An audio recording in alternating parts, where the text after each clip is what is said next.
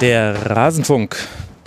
Kurzpass. Heute sprechen wir mit Christian Straßburger. Er kommentiert die EM bei Magenta TV und das interessiert mich. Darüber will ich heute sprechen in Rasenfunk Kurzpass Nummer 164. Christian, herzlich willkommen im Rasenfunk. Herzlichen Dank mit Liveband. Ja, Helmut Zerlett und Band oh, haben schön. da gerade gespielt. Ja, genau, die Heavy Tones. Die, die Heavy Tones auch. Also äh, ist mir eine große Ehre. 164. Das ja. heißt, du hattest bislang schon 163 Gäste oder plus X, ja, weil manchmal waren es mehr. Aber halt nur im Kurzpassformat. Ja, ja, im Kurzpassformat. Und genau, die waren ja. alle bei dir auch hier in nee, deiner Villa nein, in München? Nein, ich, ich hoffe es, dass du, äh, dass du das wertzuschätzen weißt. Nein, das ist natürlich jetzt das Besondere. Auch für die Hörerinnen und Hörer, die hören wahrscheinlich hier ein bisschen Autoverkehr, vielleicht auch mal Vogelgezwitscher. Wir sitzen Corona-konform auf meiner Terrasse. Das durften tatsächlich noch nicht viele. Oh, das ist mir eine große Ehre. Ich freue mich. Und ich habe auch einen tollen Kaffee bekommen von dir in der Rasenfunk Version in den Farben getrennt, in der Sache vereint, passt ja auch aktuell, ne? Wunderbar, ja, absolut. Äh, also ich hoffe, du fühlst dich wohl. Ich finde es schön, dass du hier bist. Ja, danke schön. Wir wollen sprechen über deinen Job. Dazu kann ich vielleicht noch kurz erzählen, dass wir uns ja kennen. Also ich habe dich kennengelernt als Tinnitus.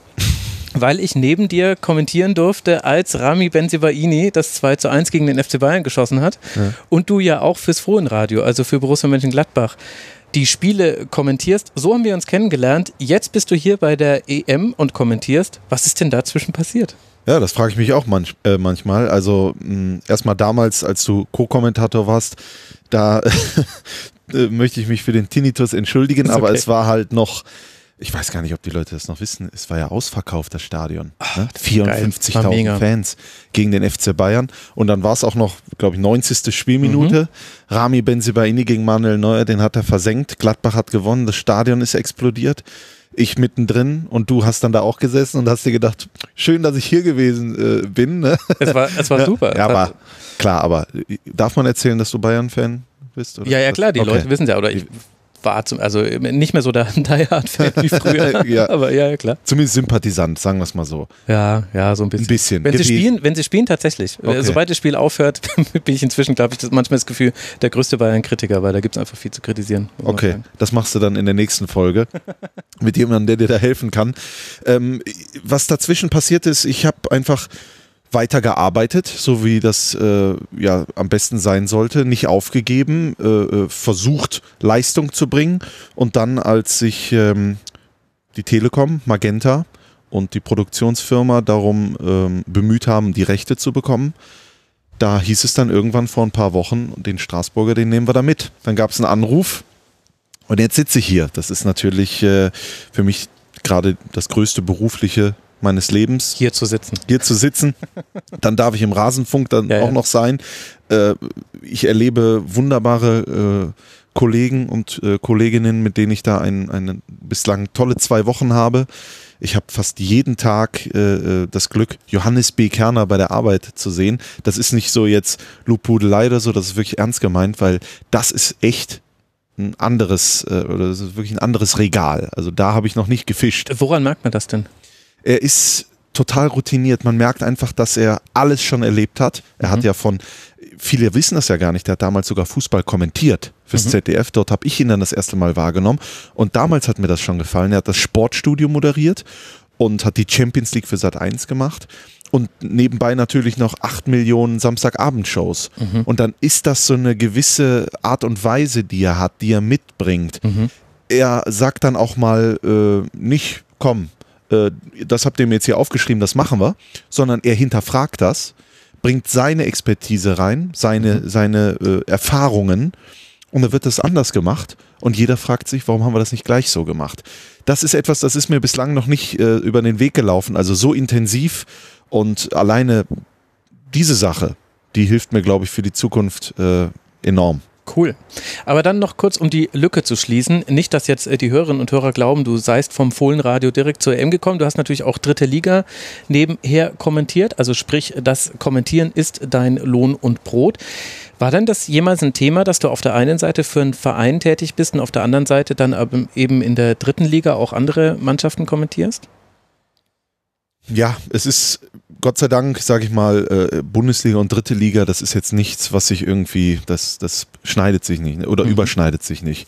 Ähm, ich, ich habe bei Borussia Mönchengladbach, als ich vor viereinhalb Jahren angefangen habe, diese große Chance bekommen, im Radio sozusagen, Fohlenradio, die Spiele oder auch im Fohlen TV, die Spiele live zu übertragen.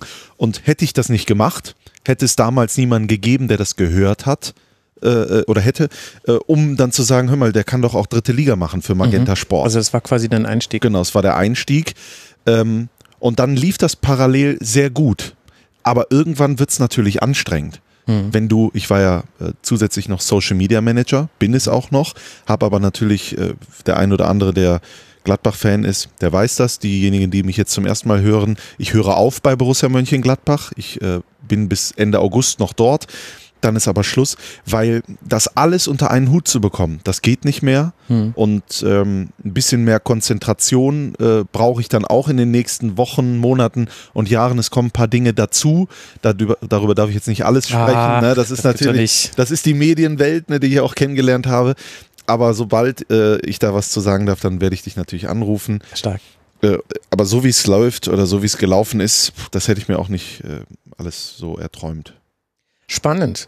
Wie läuft denn das dann? Also ich hatte ja selbst mal eine EM-Vorbereitung, die ich machen musste und das war tough, muss ich sagen, mich auf diese 24 Mannschaften vorzubereiten. Ich glaube, ich habe pro Mannschaft und ich habe mich ja dann schon beeilen müssen. Ich glaube, ich habe eine Dreiviertelstunde bis Stunde pro Team gebraucht. Das heißt, das kann man sich hochrechnen. In die EM-Vorschau sind irgendwie 30 Stunden Vorbereitung geflossen und dann rede ich ja trotzdem nur so kurz über ein Team. Ich muss ja dann gar nicht viele Stammdaten zu Spielern zum Beispiel recherchieren, die ich brauche für den Fall, dass ein Spiel mal dahin plätschert. Wie sah denn deine EM-Vorbereitung dann aus? Ähm, die ganze rechte Geschichte, die war ja sowieso sehr kurzfristig. Ne? Mhm. Also, dass Magenta TV das macht, mhm. ähm, das war ja nicht irgendwie ein halbes Jahr stand das fest, sondern das war kurzfristig. Dass Christian Straßburger das macht, das war noch kurzfristiger. Ne? Und äh, als ich dann wusste, äh, dass ich es mache, wusste ich aber auch noch nicht, was mache ich denn? Das ah, hat auch noch mal ein, zwei Wochen gedauert. Und als das dann feststand, ich mache neun Spiele bei der Europameisterschaft, das sind die Teams, dann ging es natürlich intensiv rein. Mhm. Ich ähm, gebe ganz ehrlich zu, dass ich jetzt nicht Dänemark oder, oder Russland so oft 90 Minuten gesehen habe vor dieser Klar. Europameisterschaft. Ich wüsste auch ehrlich gesagt gar nicht, ob das alles irgendwo in Deutschland übertragen wird. Das hätte ich mir wahrscheinlich irgendwo im also Netz es gibt einen anderen Streaming-Anbieter, ich weiß jetzt gerade gar nicht, ob ich Namen nennen darf. Ich, ich, guck mal, ich bin voll in der Magenta-Falle ja. schon. Ja. Nee, äh, auf der Zone kam, äh, gab es äh, immer in der Nations League, äh, konnte man ganz mhm. gut so mal, also da habe ich auch tatsächlich mal Nordmazedonien schon gesehen, einfach weil ich es witzig fand. Die habe ich natürlich gegen Deutschland. Äh, ja, und da natürlich, genau, ja. Äh, aber ich habe mich echt darauf fokussiert, die Mannschaften zu machen, die ich übertrage. Mhm. Ich äh, war zum Beispiel bei den Deutschen nur so irgendwie drin, wie ich halt als Fan drin bin. Mhm. Ne? Ähm, musste mich aber so in Dänemark, in Russland etc. einlesen. Dann hatte ich das große Glück, dass irgendwann Spielverlagerung.de, ich weiß nicht, ob du die kennst. Ja, natürlich. Ja? Ja. die haben mir auch den Hintern gerettet bei der EM-Vorschau. Ich war so froh, ich habe Tobi äh, fast täglich genervt. Tobi, wann kommt endlich eure Vorschau raus? Ich brauche die. Ich ja. brauche nochmal diesen taktischen Blick, weil das kriegst du nirgendwo sonst ich, ich hätte es echt toll gefunden, wenn die das irgendwie auch als Heft rausgebracht hätten. Mhm. Weiß aber natürlich, wie teuer das ist und war wirklich überrascht. Die haben, glaube ich, sieben Euro genommen. Ja, das ist Sache, viel zu wenig. Das wo ich so mich, krass. ich dachte, ich, ich zahle 25 oder so und die hätte ich auch gezahlt, weil das hätte es auch verdient. Mhm. Dieses, dieses EM-Magazin, das habe ich durchgelesen. Auch Mannschaften, die ich nicht, mhm. die ich nicht betreue, oh. weil ich mir gedacht habe, was passiert denn da? Ich habe rausgefunden, wie Delaney sich aus dem Mittelfeld nach links fallen lässt, um dann den Spielaufbau nach vorne zu betreiben und sowas. Mhm. Ganz ehrlich, da fehlt mir jegliches, ich habe keinen Trainerschein oder sonst irgendwas. Ich hätte wahrscheinlich irgendwann mal angemerkt, der kommt aber häufig über links, ne, der Delaney. Jetzt weiß ich aber warum. Ja. ja? Und äh, das gehen wir durch die Mannschaften durch. Das hat mir extrem viel gebracht. Und dann natürlich dieses wirklich Klinkenputzen bei transfermarkt.de, bei diesen ganzen bei diesen ganzen Portalen. Und dann haben wir das Glück, dass wir mit Delta Tre, mhm. das ist eine ähm, für die Leute zu Hause, wie Opta, so eine, so genau. eine Datenfirma, die wirklich richtig tolle äh, Jungs und Mädels hat, äh, äh, die da wirklich einiges zusammenschreiben, wo du dir denkst, woher, weiß, woher wissen die das? Und dann hast du immer pro Spiel oder pro Team so eine Mappe und dann holst du dir da auch alles raus. Und dann steht dann vor dir so ein Tisch und dann liegen da auf einmal Millionen von Blättern und du denkst dir so, wie kriege ich das denn jetzt alles zusammen, mhm. ohne die Leute zu Hause auch noch zu nerven, weil mein oder meine Art und Weise des Kommentierens, da reden wir sicherlich gleich auch mhm. nochmal drüber, du hast ja auch ein, zwei Spiele geguckt, ist halt die, ich möchte das Fußballspiel sehen, ich möchte es auch mit den Leuten zu Hause genießen ich, ich möchte nur auch das nach außen tragen, was ich auch selber weiß und verstehe. Ich möchte authentisch sein. Hm. Wenn ich dann anfange, äh, äh, so Taktiken auseinander zu klamüsern, dann, dann würde, würde ich, dann wäre ich nicht bei mir. Das kann ich einfach nicht. Ich Mhm. kann es nicht. Punkt. Von mir kriegt man was anderes. Mhm. So, und das ist so ein bisschen ein grober Überblick. Wie lange würdest du sagen, hast du so grob gebraucht, dich dann auf deine neuen Spiele vorzubereiten? Also komplett bist du ja noch nicht durch.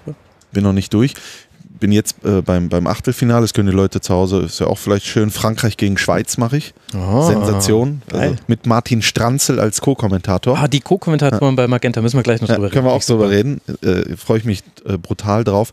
Und das sind dann immer vier Tage pro Mannschaft. Mhm. Vier Tage, wo ich dann auch mal, weil das kann ich nicht, ich mache mal eine Stunde und dann lasse ich es liegen, weil sonst werde ich verrückt. Mhm. Das war schon in der Schule so. Ja, ja. Das, äh, das kann ich äh, sehr gut nachvollziehen. Die EM-Vorschau wurde auch, glaube ich, an vier, fünf Tagen vorbereitet, weil irgendwann nach der vierten Stunde bist du dann einfach platt. Wie. Ne, er, nee, erst muss ich noch die praktische Frage stellen, Ja. weil das, äh, äh, also ich kenne die ganzen Zettel, die da liegen, das machen ja auch ganz viele Kommentatoren so. Es gibt Leute, die haben dann so eine Mappe und es gibt Leute, die haben ganz viele kleine Post-its und, äh, und es wird ja dann, du musst ja live während des Spiels dir auch noch Dinge aufschreiben, damit einem da nichts durchrutscht. Das ist ja das äh, manchmal gar nicht so triviale, dass man, äh, während man äh, ein Spiel sieht und kommentiert, auch noch Notizen machen muss und hin und wieder noch einen Regisseur drauf hat, der einem was sagt. Das äh, vergessen, glaube ich, äh, die Zuschauerinnen und Zuschauer. Es ist eigentlich gut, dass sie es nicht mitbekommen, aber das kommt ja alles noch mit dazu. Warum machst du nicht gewisse Dinge davon digital? Warum muss das eine Zettelwirtschaft sein? Also da fragst du eigentlich, das ist die falsche Frage für mich, weil ich mache es digital. Warum habe ich die Aber Zettelwirtschaft? warum hast du dann die ganzen ja, ja, pass auf. Die Zettelwirtschaft habe ich bei der EM nur. Die habe Aha, ich nur bei der EM gut. jetzt, weil ähm, ich natürlich Angst habe, dass mir das Digitale abschmiert. Ja? Mhm. Ich habe ein iPad, das habe ich mir gekauft, dieses große iPad, Mhm. und damit mache ich alles. Dritte Ah, Liga okay. etc. Dort habe ich alles drauf. Das nehme ich auch immer mit. Ich benutze auch nur das. Und die Zettel habe ich, falls das nicht funktioniert. Mhm. Das Einzige, was ich mir jetzt gedacht habe, was am meisten Sinn macht, weil mit diesem ganzen Wischen und so weiter und so fort und ich habe bei, ne- bei der dritten Liga habe ich nicht so viele Fenster auf wie jetzt bei der Europameisterschaft. Ähm, habe zusätzlich noch einen Datendienst, der mir live aus dem Stadion sozusagen die Daten überspielt. Dafür habe ich noch ein MacBook da stehen. Das muss ich alles bedienen und ich bin auch einer, der gleichzeitig kommentiert und googelt, Mhm, okay. weil da auf einmal was passiert, was ich gar nicht weiß. Oder frage ich mich, Moment mal, was war das denn nochmal? Oder da hat äh, bei, bei ich glaube, Dänemark Heuberg hat den Turban auf. Ich weiß natürlich Dieter Höhnes und so weiter und so fort. Ich denke mir aber, ich weiß es. Ich weiß auch, ich weiß, welches Spiel es war. Aber es kann auch sein, dass ich denke, ich weiß es, aber ich weiß es gar nicht. Deswegen erzähle ich davon, gebe das gleichzeitig ein, blicke rüber, sehe das Datum, weiß alles klar, richtig, DFB-Pokalfinale, schieß mich tot. Und äh, ich kann das Gott sei Dank so multi äh, Ja, äh, dazu sein. Ähm, und die Zettel, die werden dann, glaube ich, nach der Euro werden auch wieder verschwinden, außer die Aufstellungen. Die Spieler, die werde ich mir jetzt immer ausdrucken, das werde ich immer mir legen, die Startelf etc., dann die, die eingewechselt werden, weil ich jetzt gemerkt habe, vor allen Dingen mit diesen fünf Auswechslungen, das ist brutal. Das kriege ich so schnell Ja. nicht digital hin. Äh, da brauche ich einfach nur Zettel weg, Zettel hin, Bums ja, aus. ja, verstehe ich.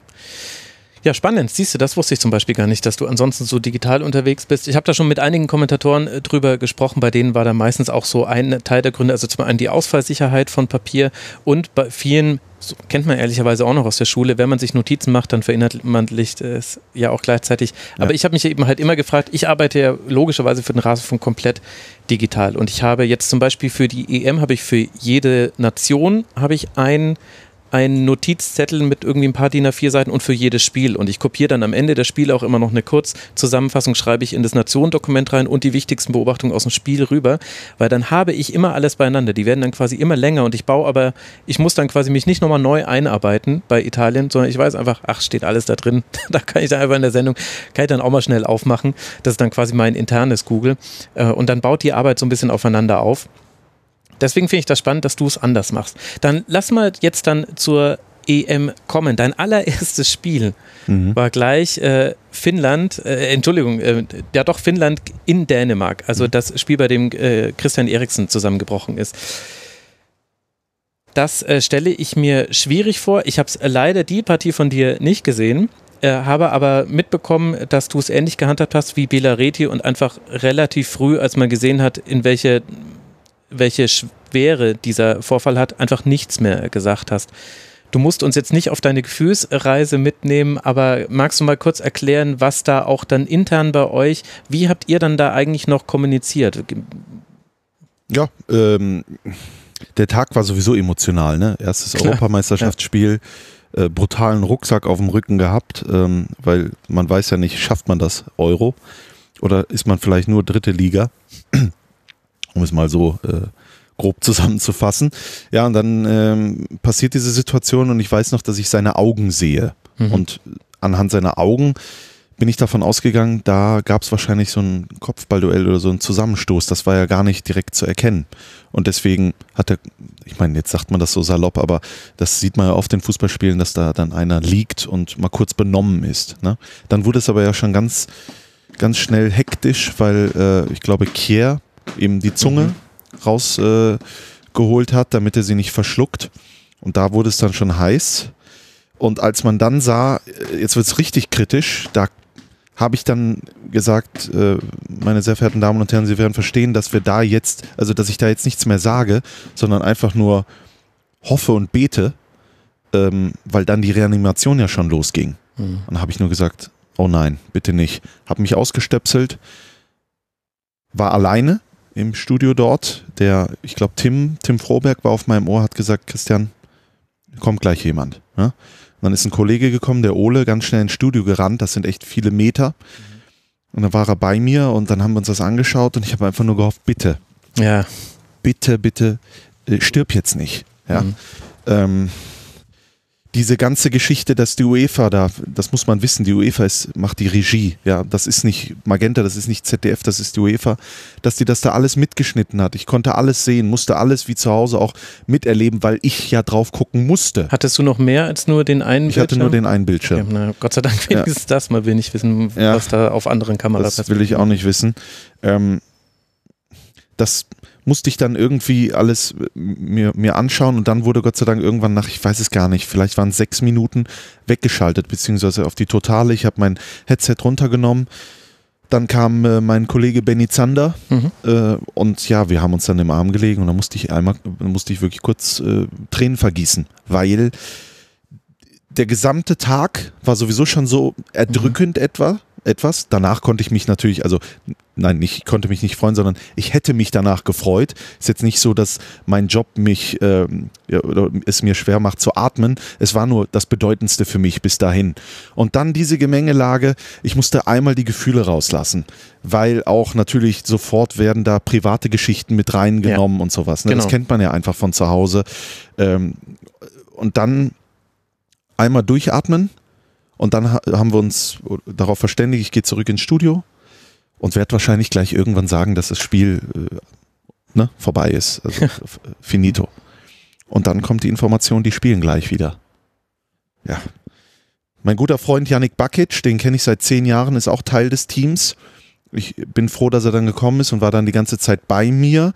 Ähm, und dann habe ich unseren Projektleiter äh, gefragt, ob er bitte kurz kommen kann. Und dann habe ich zu ihm gesagt, was soll ich jetzt machen? Hm. Guck mich an. Ja? Und dann hat er gesagt, du machst das, wie du es fühlst. Das, es war komplett meine Entscheidung. Was mhm. mache ich jetzt? Und dann habe ich für mich entschieden, das ist jetzt kein normales Fußballspiel mehr. Da gibt es jetzt auch nichts äh, Jubel, Trubel und ich brauche jetzt auch nichts von Zetteln abzulesen oder sonst irgendwas. Äh, ich habe mich dazu entschieden, okay, wir haben das vorher alle gemeinsam erlebt. Jetzt machen wir das gemeinsam auch durch bis zum Ende. Mhm. Hab dann mal fünf Minuten, bin ich mal ruhig gewesen. Yannick saß neben mir, um ihm Informationen zu geben. Was sagt der Verband? Wie sieht's mit Eriksen aus? Und es wurde immer besser, immer positiver. Mhm. In Kopenhagen haben die Leute gejubelt. Äh, ihm geht's gut. Er hat sich gemeldet. Die Mannschaft von Dänemark hat man gemerkt, die will jetzt auch für Eriksen spielen und sowas. Und nach, ich glaube, Minute 60 konnte man zumindest nochmal normal dieses Ding mhm. zu Ende bringen. Das aber gespielt wurde und so weiter und so fort. Was da alles passiert ist, wie es passiert ist. Das ist natürlich lächerlich. Also das, das äh, weiß ich nicht. Ich hoffe, da gibt es ein Learning für die Zukunft. Wie war denn da intern die Kommunikation? Habt ihr darüber diskutiert, ob ihr einfach rausgeht aus den UEFA-Bildern? das weiß ich nicht, da bin ich nicht dabei. Ich sitze nur im Studio mhm. und wenn jemand mit mir spricht, der Regisseur oder der Leiter der Sendung, dann kriege ich das aufs Ohr. Bei diesen, ich gehe mal davon aus, die haben sich alle sofort zusammengefunden. Mhm. Äh, ähm, aber wie dann was entschieden wurde, das weiß ich nicht. Ich glaube, wir haben nach sechs Minuten oder nach fünf eine Bauchbinde gezeigt mhm. und nach sechs sind wir raus. Ja, genau. Ihr seid also ungefähr zeitgleich mit dem ZDF äh, seid ihr äh, dann rausgegangen. Ja, ist interessant, weil dann natürlich auch man von außen dann nochmal einen anderen Blick hat und dann der erste Impuls ist, dass man sich denkt, bitte schalte doch einfach von diesen Bildern weg. Man könnte aber ja auch selber wegschalten und muss sich dann selber auch hinterfragen. Also ich meine, gut, klar, ich muss es gucken, weil ich muss ja irgendwie drüber berichten. Ich habe aber dann zum Beispiel, als das, äh, als dann das Spiel erstmal unterbrochen war, dafür entschieden, dass ich jetzt auch mich gar nicht mehr am Fernseher aufhalte. Der lief dann quasi gemutet weiter mhm. und ich bin so alle paar Minuten vorbeigelaufen, um einfach zu sehen, wenn wieder irgendwie ein Sportkommentator oder ein Moderator zu sehen ist, dann schalte ich wieder, äh, dann mache ich wieder äh, den Ton an, weil ich muss ja einfach nur wissen, wie es weitergeht. Aber deswegen finde ich das eben so spannend, weil das von außen immer so einfach aussieht intern es aber ja dann doch so eine Sondersituation zu sein scheint, dass es dafür keine klaren Pläne gibt, was man jetzt macht. Äh, weißt du, ob das jetzt dann für die Zukunft dann auch intern bei Magenta vielleicht irgendwas angestoßen hat? Das weiß ich ehrlich gesagt nicht, aber ich gehe mal davon aus, dass man jetzt alle Fernsehanstalten und sicherlich auch äh, in vorderster Linie die, die UEFA auf sowas vorbereitet ist. Ne? Mhm. Was hoffentlich nie wieder passiert. Aber ich gehe mal davon aus, dass das mit den Bildern etc., dass wir das nicht mehr erleben werden. Also, oder? Das Ehrlicherweise ist es die UEFA. Ich bin mir da, ich weiß nicht, ob du zufällig gesehen hast, was der Regisseur einer französischen Nachrichtenagentur, also der von der Weltregie, gesagt hat. Der sieht ja, also der fand ja alles super, so wie er es gemacht hat. Okay. Also deswegen, aber da müssen wir jetzt auch nicht tief reingehen. Ich will jetzt auch gar nicht irgendwelche über Leute herziehen, die ich weder kenne noch da die Hintergründe kenne. Es ist eh schon schwierig genug. Aber das war dein Auftakt ja. in die EM. Wie lief es denn danach? Wie fällt jetzt so, ich weiß gar nicht, wie viele deiner neuen Spiele hast du jetzt dann gemacht? Sieben. Sieben ich mache jetzt noch das Achtelfinale Frankreich-Schweiz und dann ein Viertelfinale. Mhm. Wie fällt dein vorläufiges Fazit aus? Wir haben ja gerade schon mal kurz gesprochen, bevor wie sagt man, off the record. Ja, ne? wo die wirklich äh, interessanten Dinge besprochen genau, werden. Äh, wo ich äh, dir gesagt habe, wie fröhlich ich bin, dass äh, viele Spiele echt attraktiv sind. Mhm. Ja? Also die EM macht Spaß. Das würde ich jetzt mal so sagen. Ich hatte das große Glück, dass die Spiele, die ich gemacht habe, da bin ich jetzt nirgendwo rausgegangen und gesagt, boah, gut, äh, das war jetzt aber nix. Mhm. Das kann auch daran liegen, dass ich jemand bin, der sich auch gerne begeistern lässt, mhm. äh, weil das ja sowieso, also es gibt ja, es ist ja alles toll irgendwie, ne? Wenn man das nur auf Fußball runterbricht, mhm. auf 11 gegen 11, 90 Minuten und du blendest alles das, was da an Irrungen und Wirrungen so äh, drumherum sind, wenn du das ausblendest, dann ist es doch genau das, warum wir hier sitzen. Mhm. Warum wir das alles mal genau. wollten. Ne? Und ich für mich nicht entschieden. Das ist ja nichts, was du entscheiden kannst. Also Gefühle kann man nicht entscheiden. Aber ich fühle das. Ich fühle einfach dieses 90 Minuten Fußballding. Und äh, da bin ich enthusiastisch, das macht mir Spaß. Ich gucke ja jetzt auch das tausendste Fußballspiel, aber es begeistert mich trotzdem. Oder eben nicht. Ne? Und lass alles andere äh, drumherum, lasse ich aus. Dass mir einer aufs Ohr redet, dass ich da was habe, dass hier noch eine Anweisung, pass auf, hier kommt Werbung. Äh, und äh, da musste das vielleicht noch verkaufen. Vielleicht kommt das ja irgendwann, wo ich dann nach 15 Minuten sagen muss, übrigens. Der Kampf des Jahrhunderts. Ne, der Kampf des Jahrhunderts und so weiter und so fort. Ne? Wenn man das alles weglässt und das nur auf das Minimalste runterbricht, dann muss man sagen, es ist so wunderschön und es macht so viel Spaß und äh, es geht so schnell vorbei. Und ich muss echt, äh, wenn das alles vorbei ist, mache ich auch mal Urlaub eine Woche, um da die ganzen Eindrücke nochmal Revue passieren zu lassen, mhm. weil das kennt man ja auch mittlerweile aus dieser Zeit. Es rast ja alles an einem vorbei. Ja. Die sieben Spiele, wenn du mich jetzt fragst, wie, wie waren denn oder wie hießen denn die sieben Spiele, weiß ich gar nicht, ob ich dir das alles aufzählen könnte, weil ja. es so schnell mhm. ist. Ne? Aber ähm, die Eindrücke, Michael Ballack, der mhm. unser Experte ist, mit dem dann in der Garderobe zu sitzen, 20 Minuten und, und mit ihm über Fußball zu sprechen, beziehungsweise ihm dann irgendwann zu sagen, weil Michael Ballack äh, ist ähm, mein Fußballheld, mhm. ist er immer noch und bleibt er auch, weil er uns zehn Jahre echt äh, ja, wie sagt man, aus der Scheiße gezogen hat ganz oft. Wir hatten ja wirklich nicht viele tolle Spieler. Und da gab es dann nur Ballack, Ballack, Ballack, Ballack. Ähm, und dann habe ich irgendwann zu ihm gesagt, ich wollte dir noch sagen, du bist mein Fußballheld. Und dann hat er angeguckt, hat er, hat er, hat er gelächelt, hat er gesagt, Dankeschön, das ist nett. Dann habe ich ihm erklärt, warum. Ich habe ihm dann gesagt, hör mal zu, und wie du aus der Nationalmannschaft rausgeekelt wurdest, das ekelt mich heute noch an. Hat mir zugestimmt, ja, ähm, weil die Leute wissen das ja noch, wie das damals abgelaufen ist, äh, da, solche Sachen mitzu, mitzubekommen. Oder meine, meine, oder unsere Maskenbildnerin, die mich dann da immer schminkt vorher. Die sagt dann so, wenn ich sie frage, ja, wen hast du denn eigentlich schon mal so geschminkt? Ja, ich habe äh, 15 Jahre Dalli Dalli gemacht mit Hans Rosenthal. Okay. Da bin ich ja vom Stuhl gefallen. Da habe ich alles gefragt. Wie war das? Wie war dies? Wie ist das Fernsehen heute? Und so weiter und so fort. Das sind Dinge, die haben gar nichts mit Fernsehen und mit, mit Fußball und mit Live zu tun. Aber drumherum das alles. Mhm ich fühle mich wie so im Phantasialand. Das ist, jeden Tag äh, stehe ich da in der Achterbahnschlange und weiß, gleich sitze ich da wieder und dann werde ich, werd ich wieder durch ein Looping äh, äh, äh gefahren und ich freue mich drauf. Das merkt man auch deinen äh, Kommentaren an. Und du hast es ja auch schon selber vorhin ein bisschen eingeordnet. Du bist äh, nicht der Analytiker, sondern du bist derjenige, der quasi emotional kommentiert und vielleicht auch durch meine Arbeit an Elf Leben, wo ich jetzt einfach sehr, sehr viele alte Fußballspiele mir angeguckt habe, ist mir das nochmal extrem aufgefallen, wie sehr sich das verändert hat. Hin von einem, früher war der Kommentator derjenige, der beschrieben hat, der quasi eine Stütze dabei war, wer gerade den Ball hat. Also im, im Wesentlichen wurden die Namen genannt. Das wurde dann durch Privatfernsehen, Sat1, RTL, Einstieg in die Fußballübertragung, wurde das dann schon wesentlich emotionaler. Aber dennoch hörst du auch einen krassen Unterschied, sogar wenn du es mit der WM 2006 vergleichst, wo ja damals dann schon der Kommentar bei den deutschen Spielen sehr logischerweise möchte man fast sagen, parteiisch war, aber auch schon sehr emotional und trotzdem gab es noch viele Bilder, die einfach nur standen. Und so alte Granden des Kommentierens wie Marcel Reif oder Fritz von Ton und Taxis, bei denen hast du noch richtig diese, äh, diese fast schon Methode, dass ein Tor fällt, es wird kurz Tor für und dann aber Ruhe bis zur ersten Zeitlupe. Und bei der ersten Zeitlupe, wirklich bei Fritz von Turno Taxis, kannst du die Uhr danach stellen. In der Sekunde, in der die erste Wiederholung kommt, dann fängt er wieder an zu sprechen. Vorher sagt er einfach gar nichts, außer er hat halt irgendwie gesagt, uiuiui, was macht er denn? Und dann aber Ruhe, Ruhe, Ruhe. Erste Zeitlupe kommt, dann fängt er an, das Ganze zu äh, kommentieren. Woher glaubst du denn, dass sich das verändert hat, dass heutzutage so viel emotionaler gesprochen wird? Also, so wie du es jetzt zusammenfasst, das ist jetzt nichts, worüber ich mir äh, ständig Gedanken mache. Wie war das früher? Weil ich glaube, alles hat seine Zeit. Mhm. Ne? Und ich glaube, es gibt auch noch viele Kollegen, die das vielleicht so machen. Mhm. Die Frage ist ja, wer entscheidet denn, was gutes Kommentieren ist und was nicht? Oder was mhm. ist richtig und was nicht? Äh, man sitzt ja als Fan zu Hause, schaut sich dieses Spiel an und der eine sagt, boah, wie der das macht, toll. Mhm. Und der andere sagt, äh, wie Max Jakob Ost, sitzt man dann und sagt, meine Güte, warum, warum? Nee, nee, so sitze ich nicht da. Das nee? ist, äh, ich finde, ich kann beidem, äh, bei mir hängt es ganz krass vom Spiel ab. Es also, gibt Spiele, da stört mich das Emotionale, ja. weil ich das Gefühl habe, es lenkt gerade ab. Ehrlicherweise sind das ganz oft Spiele von Deutschland, weil mhm. ich dann schon das Gefühl habe, wir also da werden einfach viele Dinge nicht erklärt, die aber zu sehen sind. Also Beispiel Deutschland gegen Ungarn, Kimmich spielt in der zweiten Halbzeit eine völlig andere Positionierung, was verändert das mit dem Spiel? Und es wird so in einem Nebensatz erwähnt und dann aber auch später in der Analyse fehlt dann eigentlich auch der Platz dafür.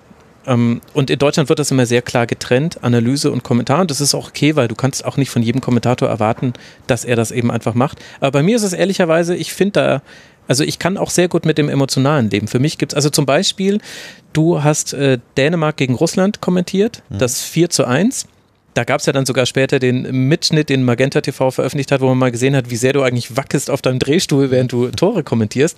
Das fand ich super. Also was soll ich daran schlecht finden, dass, da, dass du da aus dem Sattel gehst, weil da gehe ich ja vor dem Fernseher auch aus dem Sattel. Aber es gibt auch manchmal Spiele und wirklich, ich kann da nicht vorher sagen, was, ja, jetzt kommt schon die Kommentatorenpolizei und holt mich ab. Ja.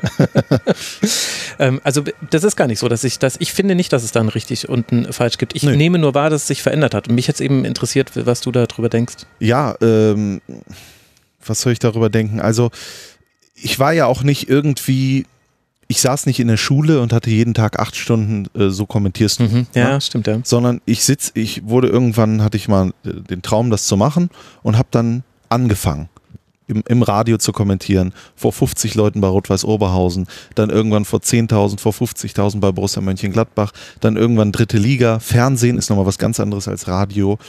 Und dann wirst du da hingesetzt und dann wird gesagt, so jetzt kommentierst du dieses Spiel. Und dann kommentiere ich dieses Spiel. Ja, genau. Und dann mache ich das so, wie ich dieses Spiel kommentiere, als Zwölfjähriger und jetzt als 32-Jähriger. Und dann sagt mir danach jemand, das gefällt mir. Und der andere sagt mir, das gefällt mir nicht. Ne? Und, ähm, Wie gehst du damit um, dass du nie alle zufriedenstellen kannst? Das war am Anfang brutal schwer, hm. weil mein also ich sag mal, ich sag's mal so, ich glaube, jeder Mensch hätte gerne, dass zu einem gesagt wird, du bist gut, mhm. du gefällst mir. Wenn dann aber mal so Leute kommen, und die kommen ja vor allen Dingen im Netz krass mit Beleidigungen, mhm. ne, da musste ich erstmal schlucken. Aber das habe ich hinter mir. Ich bin 32, ja, ich habe es hinter mir. Es ist, es ist total toll. Ich schreibe mit allen Leuten, also wobei ich muss sagen, es wurde immer viel, es wird jetzt immer mehr, das kann ich nicht mehr alles leisten, aber mit den meisten schreibe ich, setze mich auseinander und wir kommen am Ende immer auf einen Nenner. Mit denen, die irgendwie, keine Ahnung, beleidigen oder sowas, mit denen spreche ich gar nicht mehr. Mhm. Mit denen rede ich, das sehe ich gar nicht mehr und das ist ganz toll. Das habe ich alles, weil ganz ehrlich, wenn dich fremde Menschen verletzen können, ja. dann stimmt was nicht. Irgendwas, irgendwas musst du ändern. Das geht nicht, weil wo willst du dann hin? Dann musst du irgendwo anders hin, dann musst du irgendwas anderes machen. Dann, dann musst du gucken, wie kommst du zu dir. Du musst ja, aber sie verletzen ja sein. was, wo du dein Herzblut reinlegst. Also ich, ja, ich, ich sehe schon, da brauche ich, da brauche ich von dir ein Coaching. Ich brauche das unbedingt. Bei mir äh, tausend positive Kommentare, einer, einer und da guckst schlecht. du drauf. Und dann denke ich mir so, oh Gott, ja. ja, aber warum? Das nimm das noch nicht. Hör ja, naja, weil es macht ja auch die Arbeit besser. Also das ist ja, also die konstruktiven Konstruktiv. Kommentare sind der, sind der Grund, warum der Rasenfunk so ist, wie er ist und F-Leben ist so, wie es ist und dass das nicht allen gefällt, das ist mir sogar völlig klar. Aber was ich tatsächlich nicht schaffe, ist bei konstruktiven Nörglereien, das sind ja die, die richtig wehtun, wenn jemand kritisiert und man merkt, Scheiße, der hat einen Punkt. Mist. Ja. Ähm, äh, aber aber das, damit kann ich noch umgehen, weil da bin ich ja selber dran schuld und dann nehme ich mich einfach selber in die Pflicht.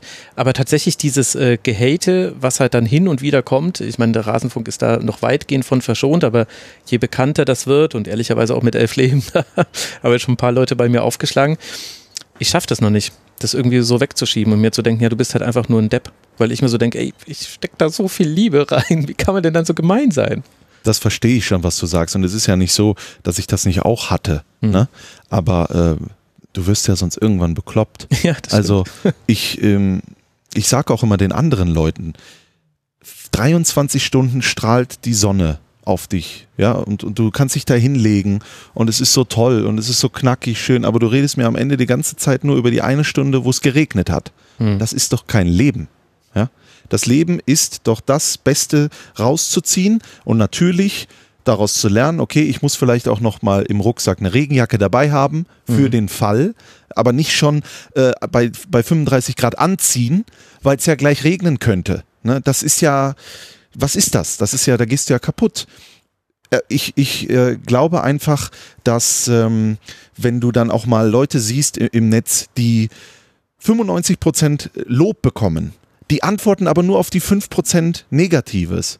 Ne? Die sagen dann, ja, du bist auch eh ein Trottel oder sonst irgendwas, aber dass da mal steht, danke, danke für das nette Feedback oder sowas, das kommt gar nicht mehr. Hm. Weil jeder schaut nur noch, da ein Hater, hier ein Dings, hallo ihr Trolle, ja, äh, ich weiß, äh, ihr, ihr mögt mich sowieso nicht, aber trotzdem poste ich das und so. Das ist für mich eine Herangehensweise nur negativ, das ist, bringt ja auch gar nichts. Hm. Aber irgendwann frisst man das, glaube ich, in sich rein und, und das muss raus, das muss weg. Das Leben ist schön. Es ist schön. Wir sind gesund. Wir, äh, du hast hier, wenn wir mal über uns sprechen, wir, wir sitzen hier schön, ja. wir trinken Kaffee. Wenn wir Hunger haben, essen wir was. Ja. Äh, äh, was, was, ist denn, was ist denn los? Äh, wir, wir gehen dann in Stadien, kommentieren Fußball. Ich darf bei der Europameisterschaft dabei sein. Das musst du doch genießen. Sonst sitzen wir irgendwann mit 80 Jahren und sagen uns, hätte ich das mal genossen. Und diese ganzen Negativitäten oder sowas, ich glaube, das kann man filtern, ohne überheblich oder arrogant zu wirken. Also es gibt ja auch wirklich Leute, die sagen, ja, aber der beschäftigt sich jetzt nicht damit, wie arrogant ist der denn? Ne? Das hat doch nichts mit Arroganz zu tun. Ich möchte einfach nicht oder ich möchte einfach so wenig möglich äh, wie möglich negative Sachen in meinem Leben haben. Hm. Das kommt aus, äh, aus, äh, aus mir raus, weil äh, als ich klein war, als ich Kind war, war vieles schlecht da war vieles nicht einfach. Ich bin durch deutlich Schlimmeres äh, durchgegangen als durch eine äh, Kommentar Kommentarspalte bei Facebook oder sowas. Das, äh, ich habe wirklich Herzschmerz gehabt für Dinge, die greifbar waren. Dann nehme ich mir das nicht zu Herzen, sondern erfreue mich daran, dass der liebe Gott gesagt hat, weißt du was, damals war scheiße, jetzt machen wir heute mal ein bisschen mehr Sonnenschein. Sonst wäre wär das, glaube ich, doch auch undankbar irgendwie. Ja, du, es gibt da nichts, was man dagegen sagen kann. Ich muss mehr wie Christian Straßburger sein. Wo, ja, nee, wobei, nee. Mehr will ich dazu eigentlich gar nicht sagen. Glaubst du, dass Social Media auch die Art und Weise verändert hat, wie über, wie eben kommentieren funktioniert? Und zwar in zwei Richtungen. Die eine Richtung ist eben das, was wir gerade schon hatten, dass du immer einen direkten Rückkanal hast. Also früher gab es Leserbriefe oder Zuschauertelefon, aber das ist dann gar nicht alles bei dir angekommen. Jetzt schreibt dir sofort jemand bei Instagram, entweder Strassi, du bist der Geiste oder du Huso, geh sonst wohin. Also Meine Güte, was hast du denn erlebt? Huso hat noch keiner geschrieben. Nee, ehrlich? Nö. Eieiei, dann mach mal einen Podcast über den FC Bayern und sei ein bisschen kritisch. Dann, da geht's ab. Das kann ich echt mal sagen. In der Sekunde ab der Kirchvertrag-Folge bei Elf Leben wurde es bei mir interessant im Postfach. Das kann man. Toll. So, ja, naja, weiß Nein. ich nicht. Manchmal ein bisschen äh, gut. Aber wenn es den Leuten Befriedigung gibt. Also, das ist die eine Richtung. Und die andere Richtung ist ja aber auch, dass eben sowas passiert, wie eben, äh, dass über soziale Netzwerke nochmal dein Torjubel von den vier Toren gezeigt wird. Und und dass man das ja auch zwar in dem Moment nicht im Hinterkopf hat, aber du weißt ja auch quasi, es kann sein, dass irgendwann mal ein Best-of von dir erscheint oder deine lustigsten Sprüche werden irgendwann mal auf YouTube geklippt oder irgendwie sowas. Das wirkt ja auch auf die Kommentatorinnen und Kommentatoren ein. Glaubst du, das ist so das Wesentliche, was sich verändert hat? Das kann sein. Ähm, ich glaube aber, dass es keinen gibt, ich kenne zumindest keinen, der für ein Best-of kommentiert. Mhm. Das glaube ich nicht. Das, das will ich nicht glauben, weil das kannst du ja gar nicht. Du kannst ja nicht mehr draus machen als das, was du da siehst. Also Dänemark, Russland, das ist ja einmal im Jahr oder sowas oder vielleicht einmal in zwei Jahren. Oder ich hatte mal irgendwann Kaiserslautern, Preußen, Münster, wo dann äh, ein Freistoß reinfällt in 90 plus 3. Danach die acht Spiele war aber auch wieder nix. Ne? äh, ähm, ich glaube, wenn du authentisch bist, so wie du bist, oder sagen wir mal so, ich, ich weiß, dass äh, wahrscheinlich im Netz nicht irgendein Best-of von irgendwelchen Leuten zusammengeschnitten wird. Äh, hier das Best-of, wie er erklärt hat, dass die Mittelfeldspieler abkippen. Davon gehe ich mal aus. Ja. Ne? Sondern es wird dann halt äh, rumgebrüllt, rumemotionalisiert, einer äh, wippt auf dem Stuhl rum und sowas. Auch ein Learning. Ich wusste nicht, dass gefilmt wird. Wusste ich nicht. Wusste nicht, dass da 90 Minuten gefilmt wird. Wusste es dann aber Zum beim Glück nächsten Spiel. Hose an. Ich hatte eine Hose an. Das kommt teilweise vor, dass das dann nicht mehr ist. Nee, aber ähm, beim nächsten Spiel wusste ich dann, dass gefilmt wird. Mhm. Aber es hat nichts verändert, weil ja, du es okay. wieder vergisst. Mhm. Ich glaube, dass die Kommentatoren und Kommentatorinnen äh, äh, sich viele Gedanken machen drumherum. Aber ich bin mir sicher, sobald dann das Ding losgeht, dann sind wir alle fokussiert. Dann geht es darum, schön das, was man vorbereitet hat, dann das Spiel wirken zu lassen und so weiter und so fort. Aber ja, es hat sich verändert, aber vielleicht äh, hat das nichts mit uns zu tun mhm. als Kommentatoren, sondern eher mit dem ganzen drumherum. Ja, das kann gut sein, ja.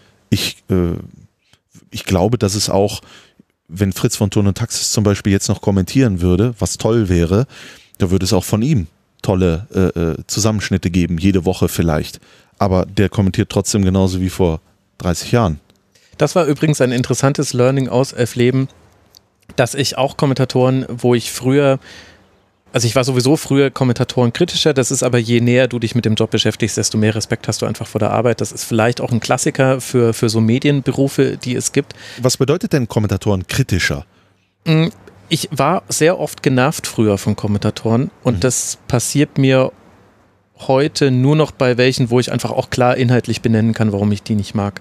Also bei mir hängt es dann natürlich dann schon auch mit der taktischen Analysefähigkeit an. Also wenn ich einfach jemanden schon 13 Mal habe sagen hören, äh, wenn ein äh, Mittelfeldspieler, ein Offensiver für einen Stürmer eingewechselt wird, jetzt gehen sie es defensiver an, dabei verschieben sie halt auf eine Dreierkette und stürmen halt jetzt mit dreien und nicht mehr mit zweien, dann nervt mich das dann so sehr, dass ich dann in Zukunft immer einen negativen Bias habe, wenn ich denjenigen sehe. Das sind aber ganz wenige, wenn ich ehrlich bin. Und ich werde auch nie die Namen sagen, weil die können da ja, die sollen einfach ihr Ding machen. Und es ist halt dann nicht meins, genauso wie ja auch ganz viele Leute den Rasenfunk fürchterlich finden und dann sollen sie ihn halt bitte einfach nicht hören. Aber bitte schreibt mir nicht bei Instagram, wie schlecht er ist. Aber besser wäre doch, wenn sie es nicht gut finden, aber trotzdem hören. Für die Na, nee, nee, nee, nee, dann, dann, ich will ja keinem schlechte Laune machen. Nee, aber äh, da, früher hatte ich quasi, war der Kommentator für mich auch noch wichtiger. Vielleicht auch, weil ich mich anders damals mit Fußball beschäftigt habe. Und jetzt habe ich aber festgestellt, mit der, mit der Arbeit an Elf Leben, wie großartig auch manche Kommentatoren waren, die ich früher manchmal nicht mochte. Also ich zum Beispiel, Marcel Reif war immer für mich so ein Grenzfall, weil der oft so persönlich beleidigt war, wenn das Spiel schlecht war. Zumindest wirkte es auf mich so. Und heute, wenn ich mir jetzt dann aber die alten Spiele nochmal angucke, denke ich mir, wie gut das ist, dass er einfach sagt, dass man so halt in der Champions League auch nicht spielen kann. Und damals hat es mich halt genervt, vielleicht auch, weil ich damals noch Fan war und jetzt eher Journalist. Oh, jetzt kommt es 12 Uhr, Leuten. Jetzt haben wir ein Problem. Was ist hier los? Einmal ruhig sein. ja, warte, da müssen wir ganz kurz, ganz kleine Pause. Liebe Hörer, gleich geht's weiter. Wir sind wieder zurück und sind jetzt gesegnet durch ein 12 Uhr Mittagsleuten, das wir reingesendet haben. Ich war gerade dabei, den Punkt auszuführen, dass ich früher genervter war und es inzwischen aber wertschätzen kann, wenn jemand auch mal darauf hinweist, ein Spiel ist jetzt nicht gut oder eine Leistung ist nicht äh, gut von einer Mannschaft. Da war ich halt, glaube ich, früher als Person, als Fan häufiger beleidigt und weiß das inzwischen sehr zu schätzen. Und da würde mich jetzt interessieren, was waren denn für dich oder was sind für dich denn so die Kommentatoren, an denen du dich orientierst oder Kommentatorinnen? Ähm, aktuell, also ich, die, mittlerweile kenne ich ja viele. Mhm. Jetzt musst du alle nennen. Jetzt muss ich alle nennen. Nee, nee. ähm, das ist so wie, was, was ist denn dein Vorbild oder sowas? Mhm. Ne? Das hat man früher und irgendwann dann nicht mehr, mhm. weil äh, man natürlich irgendwann aus diesem Konkon rausgeht und dann muss man selber irgendwann als Schmetterling durch die Gegend fliegen. Ähm, aber ich fand natürlich Frank Buschmann und Wolf Fuß, mhm. die fand ich geil. Und die finde ich heute noch geil. Wolf Fuß ist jetzt auf einmal mein Kollege. Ich, so ein sehr guter Freund von mir hat äh, mir ein, ein, Foto gemacht von, ich glaube, ich weiß gar nicht, was beim letzten Spiel war. Da war dann das Studio. Vorne steht Johannes Bekerner und Michael Ballack. Und hinten auf dem Screen Wart ihr zwei? waren wir zwei. Mhm. Und das habe ich nachts im Bett, äh, habe ich, glaube ich, eine Stunde gebraucht, um dann einzuschlafen, weil ich das mir angeschaut habe und dann habe ich dann rekapituliert, wie war das denn früher? Ne? Wie, was hast du eigentlich gemacht? Wie ist das eigentlich hier alles entstanden? Mhm. Und dann ist das so. Wie, wie fühlt sich das denn jetzt an für dich, der Klassiker? Wie fühlten sie sich nach dieser Geschichte? Ähm, und es fühlt sich alles so, so unwirklich an, dass das dann alles so um dich passiert und du bist Teil und Johannes Bekerner sagt, und jetzt viel Spaß mit Ihrem Kommentator Christian Straßburger. Da fange ich immer an zu lächeln, weil ich mir denke, äh, das kann doch nicht wahr sein, ja. Mhm. Ähm, und, und an, natürlich habe ich mich damals irgendwie, habe ich dann gesagt, ich möchte mal dahin, wo die sind. Ich, nicht gesagt, ich möchte mal so sein wie, wie sie, sondern ich möchte mal dahin. Und irgendwann habe ich dann aber gemerkt, ob du es machst wie Buschmann oder wie Wolf Fuß oder äh, Marcel Reif oder Fritz von Thurn und Taxis, das ist nicht wichtig, sondern dass du bei dir bist. Mach das so, wie du dich wohlfühlst. Mach das mhm. so, wenn du in den Spiegel schaust nach dem Spiel, hast du alles richtig gemacht, so alles, was du dir vielleicht vorgenommen hast. Und wenn dann die Antwort ist, ja, also 95 Prozent von dem hast du durchbekommen, dann bin ich zufrieden, dann bin ich glücklich. Ähm, es gibt da kein Vorbild mehr, aber es gibt wunderbare, tolle Kollegen, zu denen ich aufschaue. Ich habe ähm, gestern, nee, ge vorgestern haben wir abends dann noch nach den Sendungen äh, zusammengestanden. Und dann war ich dann in einem Raum. Lars Stindl war der Co-Kommentator vom Deutschlandspiel, den ich kenne von Borussia. Äh, dann war da Ballack, dann war da Kerner, dann war Wolf Fuß und ich stand dann da und ich habe die ganze Zeit nichts gesagt. Ja. Das musst du dir mal vorstellen. äh, es gibt den. Ja, wenn gibt der den, Kuchen spricht, dann müssen die Krümel äh, schweigen. Ich habe nichts gesagt und ich sauge das einfach ja, auf. Ich. Mhm. ich sauge das einfach auf und äh, ja, wir haben, wir haben das Glück, glaube ich, in Deutschland, auch wenn man das manchmal nicht wahrhaben will, oder es gibt viele Kritiker, es gibt viel im Netz und so, aber dass wir echt richtig tolle Journalisten haben in diesem Land, richtig tolle Sportreporter haben in diesem Land, die die Sachen echt gut machen. Und es gibt da niemanden, wo du sagst, warum kommentiert er eigentlich ein Fußballspiel? Also aus meiner, mhm. aus meiner Warte raus. Ähm, und da jetzt irgendwie ein kleiner Teil dabei zu sein, das ist äh, schon, ja, Traum, ein Traum, den ich lebe, ja. Okay, zwei Fragen habe ich noch. Den Rest spare ich mir fürs Tribünengespräch, was wir irgendwann machen. Ja. Über, äh, und da geht es dann nur um deine Karriere. Und zwar die erste Frage ist, äh, wie verändert sich das Kommentieren, wenn du einen Experten mit dabei hast und ist es für dich als Kommentator immer besser? Oder? Es ist auf jeden Fall erleichtert, erleichternder, weil äh, wenn ich jetzt an Martin Stranzel denke, der dann kommt am Montag, äh, dann weiß ich, um die harten Sachen kümmert sich der ehemalige Weltklasse-Verteidiger. Ne? Wenn ich dann immer sagen kann, ah, äh, Foulspiel und dann gucke ich rüber und dann muss er natürlich ja, sagen, ne, war es das oder nicht? Oder was ändert sich taktisch zum Beispiel? Ganz ehrlich, ich habe dir ja gerade schon gesagt, also es ist jetzt nicht so, dass ich hier sitze und keine Ahnung habe. Sonst würde ich wahrscheinlich ja, keinen klar. Fußball kommentieren. Aber wenn ich das vergleiche mit Jan Henkel zum mhm. Beispiel oder äh, anderen Analysten, habe ich keine Ahnung. Ja, wenn ich ich habe zum Beispiel ein Fußballspiel mit Manuel Baum und Jan Henkel zusammengeguckt und habe gedacht, ich habe, glaube ich, gar keine Ahnung von Fußball, was die da erzählt haben. Ähm, und wenn ich dann neben mir einen habe, der Champions League gespielt hat, etc., warum soll ich den Leuten zu Hause erklären, was da jetzt taktisch passiert? Das macht der mal bitteschön. Ne? äh, ich freue mich, weil ich einfach viereinhalb Jahre es gemacht habe mit einem Gast zusammen. Ich freue mich einfach, das Spiel irgendwie zu teilen, weißt du, die Einschätzungen zu mhm. teilen. Ich freue mich vor allen Dingen ganz oft, wenn ich dann rübergebe ins Studio und die dort, vor allen Dingen die Experten, das erzählen, was ich gerade im Kommentar auch gesagt habe, dann weiß ich natürlich, okay, wir haben das, wir haben ja. das zumindest äh, beide so gesehen. Und wenn es zwei so sehen, dann kann das ja schon mal kein Zufall gewesen sein. Ähm, ich glaube, dass das ein Mehrwert ist. Ich war immer ein Fan davon, wenn zwei ja, das Spiel kommentieren. Das mag ich einfach. Dann gibt es ein tolles Zusammenspiel. Ich mag ja vor allen Dingen auch ein bisschen Humor dabei, weil wir ja bei dieser ganzen Ernsthaftigkeit, die der Fußball ausstrahlt, es ist ernst, ja, ja. es ist alles ernst, mag ich es dass wir uns auch nochmal daran zurückerinnern, dass das auch ein bisschen Unterhaltung ist. Ne? Mhm. Dass wir uns ja auch auf dem Platz irgendwo, wenn wir irgendwo hingehen und unser Amateurverein gucken, da gehen wir auch nicht hin, um zu sagen, heute wird's ernst, sondern heute treffe ich noch XY, da gibt's noch ein Kaltgetränk, eine Bratwurst dazu und da haben wir mal Spaß. Und auf einmal übertragen wir das Ganze auf einen riesen Bildschirm dann ist der Euro steht da drauf oder Champions League steht da drauf, dann macht es auf einmal keinen Spaß mehr, oder wie? Dann ist keine Unterhaltung mehr da. Och, und der Moderator, der hat ja vorher, und dann ist der Gast, warum ist der Gast Mark Forster oder whatever, ja? Freunde, es soll ja auch ein bisschen Spaß machen, das Leben. Wahrscheinlich möchtest du hin und wieder dann da noch einen Professor, Doktor oder sowas nee, haben. ich will Infotainment. Ich, ich, will, ja, Infotainment ich, ist doch super, oder? Genau, ich, ja. ich, ich finde, also es, Fußball ist immer ein Unterhaltungsprodukt und gerade beim Übertragen des Spiels am allermeisten. Ist ja klar, dass da auch, dass der Vorlauf von den meisten Spielen nicht so ist, wie, wobei jetzt bei Magenta muss ich da sogar rausnehmen. Also die Analysen von Jan Henkel, da hänge ich an seinen Lippen. Das ist genau das. So, sowas will ich aber halt die ganze Zeit haben und ich weiß aber, dass ich damit die Ausnahme bin. Nee, aber das, das Spiel ist für mich, das ist das Unterhaltungsprodukt und dementsprechend wird es auch präsentiert. Äh, ich ich will nur eben auch einen kleinen Infoteil mit dabei haben, weil ich eben glaube, dass dieses, die Erfahrung habe ich halt mit dem Rasenfunk gemacht. Erst an mir selbst, weil ich früher genauso war, dass ich mit, mit anderen Taktikleuten Spiele gesehen habe und mir gedacht habe, okay, krass, ich habe ja keine Ahnung von Fußball. Mhm. Das ist ja völlig verrückt. Ich gucke mein Leben lang Fußball und ich weiß nicht, wovon ihr redet.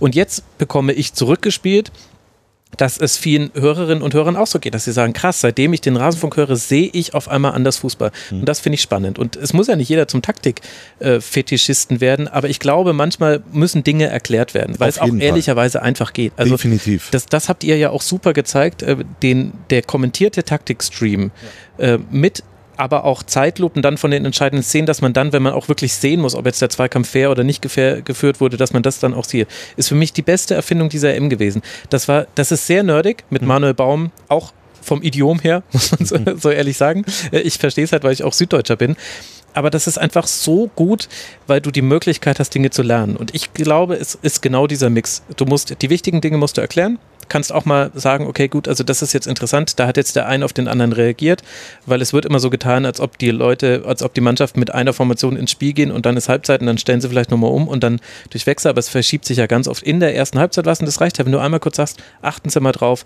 äh, die Mitte ist jetzt, haben sie zugemacht, da lässt sich jetzt einer reinfallen, deswegen jetzt geht alles nur noch über Flanken. Absolut, als Russland dann auch äh, äh die Taktik gewechselt hat auf 3-4-3, obwohl die ganz anders angefangen haben, um Dänemark zum Beispiel zu spiegeln, genau. dann äh, sage ich das natürlich auch oder gib das an die Hand oder versuch mir selber zu erklären, warum machen die das denn jetzt. Mhm. Ja?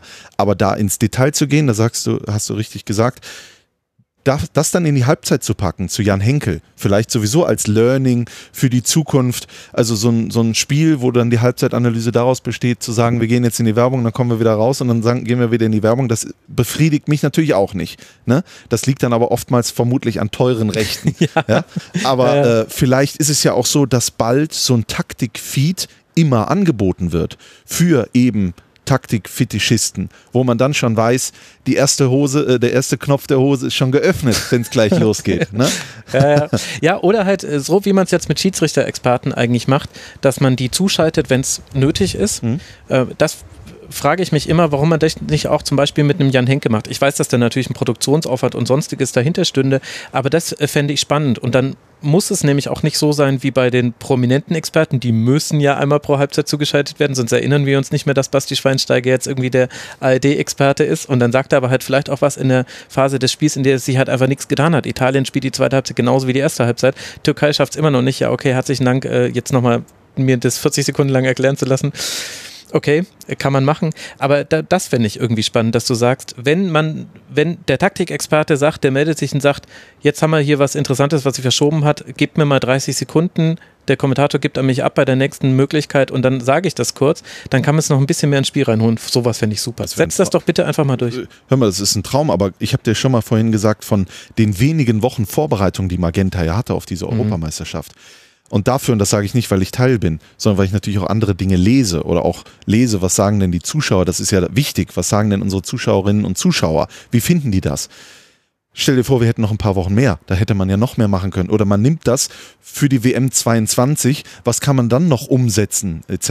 Ja? Aber ich glaube, dass wir wirklich das ein oder andere da bei Magenta TV jetzt angestoßen haben, ja. was man vielleicht sagt, ja, das kann man übernehmen, das macht äh, das Fußball- oder das Sportübertragen nochmal sinniger, nochmal unterhaltsamer, denn nachdem Kerner mit Ballack gesprochen hat, zu Jan Henkel schaltet, kommt Amelie Stiefvater, sitzt bei uns in der Lounge und spricht mit Gast XY dieses Spiel nochmal aus einer anderen Perspektive, die eines Sportlers, eines Künstlers, eines Fußballfans. Das komprimiert. Alles in einem Studio, in eine Sendung. Also ich, ich muss nicht mal, ich hätte es mir auch so gekauft ne? und hätte es da verfolgt. Sehr guter Wagbotschafter. Aber ich äh, gebe dir in ganz vielen äh, Punkten recht, muss ich wirklich sagen. Aber das bezieht sich eigentlich auf alle übertragenen Sender. Ich persönlich bin äh, sehr zufrieden damit, wie der Fußball hier präsentiert wird, wie er auch in den Kontext dieser nicht ganz so einfach zu verstehenden auch EM eingebettet wird. Also da muss ich echt sagen, das ist nicht so einfach, da über alle politischen und sonstigen Themen auch noch zu sprechen. Mir fällt gerade was äh, äh ein, was ich vorhin noch sagen wollte bei den Kommentatoren. Ich habe nicht Tom Bartels genannt. Mhm. Ich, ich möchte aber explizit Tom Bartels nennen, weil er ja auch das Spiel kommentiert hat wie ich, Dänemark-Russland. Und ich habe das natürlich dann auch danach wahrgenommen. Ich habe das Spiel nicht gesehen, aber die Kritik, ich habe gesehen, dass ein Social-Media-Mensch von der ARD sich entschuldigt hat. Nicht die ARD hat sich entschuldigt oder sowas, sondern da stecken ja ein, zwei Social-Media-Leute dahinter, die nur jemandem geantwortet haben. Da wurde, glaube ich, mehr draus gemacht, als es ist. Aber Tom Bartels hat danach ja so ein tolles Zitat gegeben. Wer sich von dieser ganzen Gemengelage da, 25.000, das Spiel an sich, die Vorgeschichte mit Eriksen, da nicht elektrisieren lässt und dann auch emotional ist, der sollte sich einen anderen Beruf suchen. Ich glaube, das hat er, ich habe das gefeiert, als ich das gelesen habe. Äh, du bist natürlich neutral als Kommentator, das ist klar ich war auch neutral. Trotzdem habe ich mich irgendwann von den Dänen natürlich auch einnehmen lassen. Mhm. Aber ich hätte mich auch von den Russen einnehmen lassen. Das ist einfach so. Und dann die, diese, man, man, man hat ja sehr oft, dass man nach irgendwas, was da passiert ist, mit dem Finger auf jemanden zeigt. Warum hast du das nicht? Hättest du das nicht? Weil die selber die Situation gar nicht kennen, in, die, in, in der man dann ist. Ne? Und da fand ich echt, was Kritik angeht, äh, an, an den nicht nur Menschen, sondern Kommentator Tom Bartels, wirklich in Gesamtheit. Man, es gibt ja viele, die ihn grundsätzlich in Frage gestellt haben. Da ja, habe ich gedacht, das, seid ihr völlig ist, durchgedreht oder was? Dieses Pauschale ja? ist natürlich totaler Quatsch. Es ist halt was Emotionales. Das ist wie wenn du mit Leuten über Musik äh, diskutierst oder über Kunst äh, im Generellen. Äh, dadurch, dass der Bewertungsmaßstab ein subjektiver ist, ist es schwierig, dazu was zu sagen. Ach, allein darüber könnte ich jetzt äh, sehr lange mit dir diskutieren. Ich habe auch einen kritischen Tweet abgesetzt, habe ihn allerdings am nächsten Tag gelöscht, weil ich mir gedacht habe, ich möchte eigentlich gar nicht der Typ sein, der jetzt auch zu so einer negativen Stimmung beiträgt. Ich mhm. hoffe allerdings, dass er differenzierter war als vielleicht so manche Kritik, die du gerade gemeint hast. Ich habe noch eine letzte Frage und zwar, warum gibt es immer noch so wenige Kommentatorinnen? Boah, das, wenn ich das wüsste. Ich kenne zum Beispiel eine, also leider nicht persönlich, aber ähm, wir haben äh, schriftlichen Kontakt, sagt man das so? Ich fühle mich mit 32 gerade wie so ein alter Opa. Äh, wir schreiben übers Netz, ja, Ja, über okay. Social Media, über Twitter, äh, über Instagram. Äh, Stefanie Baschik, Bartik, genau, ja. die in der ARD ist, kann man das so sagen, das erste, also sie macht, glaube ich, auch für Radio Berlin Brandenburg, ist Genau. unterwegs, macht jetzt die Europameisterschaft, die haben ja jetzt auch mittlerweile einen digitalen Kanal, übernehmen da ja auch die Bundesliga-Rechte ab, ab jetzt der Saison, die die äh, Amazon hatte. Und ähm, ich habe sie zufällig mal vor ein paar Monaten gehört, weil ich das erste Mal seit langem mal wieder Sportschau geguckt habe. Mhm. Und habe gedacht, meine Güte, wie toll ist das denn? Das Mhm. hört sich richtig geil an. Und das habe ich ihr dann geschrieben. Also geil habe ich jetzt nicht verwendet. Das war jetzt mein jugendlicher Leichtsinn, der hier gerade durchgegangen ist, sondern es hört sich einfach richtig toll an. Für mich, für meine Ohren ist es brutal gut. Und das habe ich ihr geschrieben und dann haben wir uns ein bisschen ausgetauscht und sowas. Und das verfolge ich zum Beispiel und weiß, die wird irgendwann mal in der ARD ein Spiel live kommentieren, Deutschland gegen was auch immer, weil die einfach richtig gut ist. Äh, Und ich glaube, dass mittlerweile auf dem Markt, da kommen ja immer mehr. Immer mehr, immer mehr. Es geht ja auch gar nicht, glaube ich, darum, bist du ein Mann, bist du eine Frau, sondern bist du gut oder bist du eben nicht gut? Kannst du das oder nicht? Ja, Bringst du irgendwas mit oder Ich nicht? bin mir da immer noch nicht so ganz sicher, weil es sind also so viel mehr als Steffi, ich meine, das wissen eh alle Rasenfunkhörerinnen und Hörer, weil sie auch manchmal hier im Rasenfunk mit dabei ist, äh, finde ich auch äh, ganz toll, aber so viele neue Namen gibt es eben gar nicht. Mir fallen jetzt gar nicht so viele ein und ich halte Ich- immer Ausschau. ich frage mich ja auch, äh, reden wir, reden wir darüber, natürlich, es gibt mittlerweile ja so viele Diskussionen, aber vielleicht äh, gibt es auch aktuell gar nicht so viele, die das werden wollen, sondern die wollen lieber vor der Kamera stehen, die wollen lieber Interviews führen, die wollen vielleicht gar nicht 90 Minuten Fußballspiel kommentieren. Ich zum Beispiel persönlich kenne niemanden. Ich kenne keine, ich habe noch nie eine in dieser Branche kennengelernt, die zu mir gesagt hat, ich will Fußball kommentieren.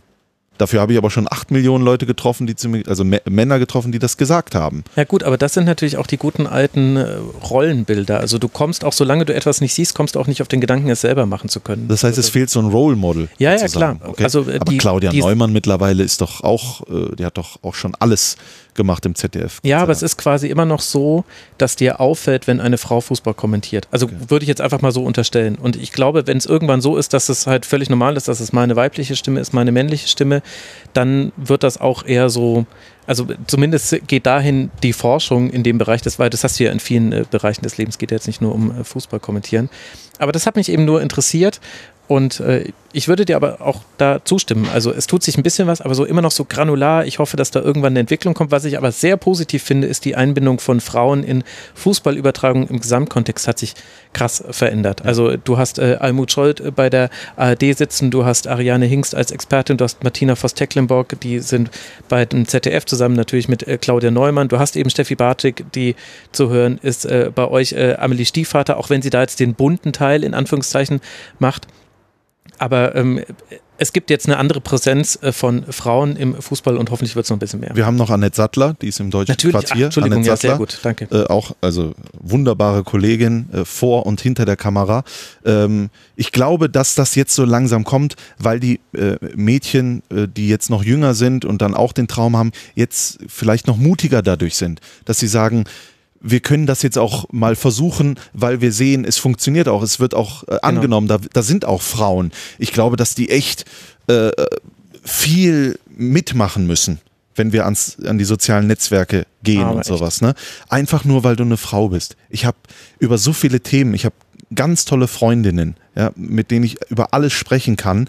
Da geht's ja auch um, um, um Sachen wie ähm, eine Frau, die geboren wird, ist grundsätzlich schon, muss schon irgendwie Dinge wie die Pille zum Beispiel oder äh, Verhütungsmittel per se äh, wird ja immer auf die Frau auch oft geschoben, ne? Das sollst du mal machen, Kosmetikartikel und so. Das müssen die alles kaufen. Das kriegen die gar nicht geschenkt. Das sind Gelder, die müssen wir gar nicht ausgeben. Verstehst du? Ja, das berühmte Äh, äh, Friseurbeispiel. ja, oder Wir zwei Friseur. gehen zum Friseur, zahlen, keine Ahnung, je nachdem, welche Güteklasse, irgendwas zwischen 10 und 40 Euro. Und äh, Frau geht zum Friseur, hatte vielleicht auch eine Kurzhaarfrisurzeit, auf jeden Fall 70 bis 100. Da, diese ganzen Quatsch. Sachen, diese Ja. ganzen Sachen, da wird sich sowas, aber ich habe das Gefühl, wir sind gerade mittendrin. Da wird sich so viel tun, weil, weil ich, ich habe auch tolle Kolleginnen zum Beispiel. Äh, eine meiner besten Freundinnen, äh, Christina, die auch äh, bei uns arbeitet, die, die kann so viel, die ist so toll und die geht aus sich raus, aber manchmal hatte, äh, hatte ich das Gefühl in der Vergangenheit, vor allen Dingen im Fußballbusiness, da musst du noch mal ein bisschen anders sein, da musst du noch mal ein bisschen mehr kämpfen als alle anderen, obwohl du schon sofort mehr, die kann mehr als ich, die kann viel mehr als ich aber bei ihr hätte das ein bisschen länger gedauert. Ich glaube, in ein paar Jahren ist das vorbei, weil es so Menschen gibt, wie du und ich, sagen wir mal, die, die erkennen das nicht, die sagen nicht, aber warum muss das denn so? Das muss doch ein Mann machen, das muss doch eine Frau machen. Das ist einfach weg irgendwann. Das soll einfach ja, alles weg sein. Genauso wie, wenn wir jetzt über Regenbogenfahnen sprechen und sowas. Diese ganzen, ganzen Menschen, die da irgendwas dagegen haben, aus irgendwelchen geistesgestörten Gründen, die werden sich irgendwann hoffentlich verziehen, in ihre Ecke sollen die ihren Scheißdreck labern. Wir, wir, wir sind offen, wir sind bereit, Frau und Mann ist gleich, äh, ob du lieb wen du willst, es ist alles völlig wurscht, wir sind eine Welt, lass uns gemeinsam tolle Sachen erleben, gemeinsam fröhlich sein, jetzt kommt die Sonne raus und sowas. Ich will diesen ganzen Hass, diese ganzen Diskriminierungssachen, diese ganze Unterdrückung und was weiß ich, die will ich irgendwann nicht mehr hören. Die, die werden wir irgendwann zerstören, sage ich einfach mal. Oh Gott, ich wünsche mir, ich hätte deinen positiven Vibe. Christian, das hat sehr großen Spaß gemacht. Wir könnten noch eine Stunde weitermachen. Äh, aber an der Stelle, wenn du es schon ansprichst, wenn euch das Thema interessiert, äh, Frauen und ihre Stellung in der Welt, ich habe gerade im Hotel Matze Margarete Stukowski gehört, fand ich sehr, sehr gut. Also Podcast-Empfehlung an dieser Stelle. Christian, ganz herzlichen Dank, dass du hier warst. Man kann dir auf Twitter folgen als c-stra und man kann dir auf Instagram folgen ja. als Christian-Straßburger. Ich, ihr seid alle herzlich eingeladen, mir da in die DMs zu sliden. da hast du jetzt hier das äh, Tor geöffnet. Danke dir, dass du hier warst im Rasenfunk. Dankeschön, habe die Ehre. Und euch herzlichen Dank, liebe Hörerinnen und Hörer, für eure Aufmerksamkeit. Der Rasenfunk, er bleibt werbe- und sponsorenfrei. Wir sind allein Hörerinnen und Hörer finanziert. Das heißt, unterstützt uns bitte auf rasenfunk.de slash supportersclub. Erfahrt ihr, wie ihr das tun könnt. Und ansonsten hören wir uns wieder am nächsten EM-Spieltag. So wie ihr das kennt, hier im Kurzpass und nach dem nächsten Deutschlandspiel in der Schlusskonferenz. Bis dahin bleibt gesund und passt auf euch auf. Ciao.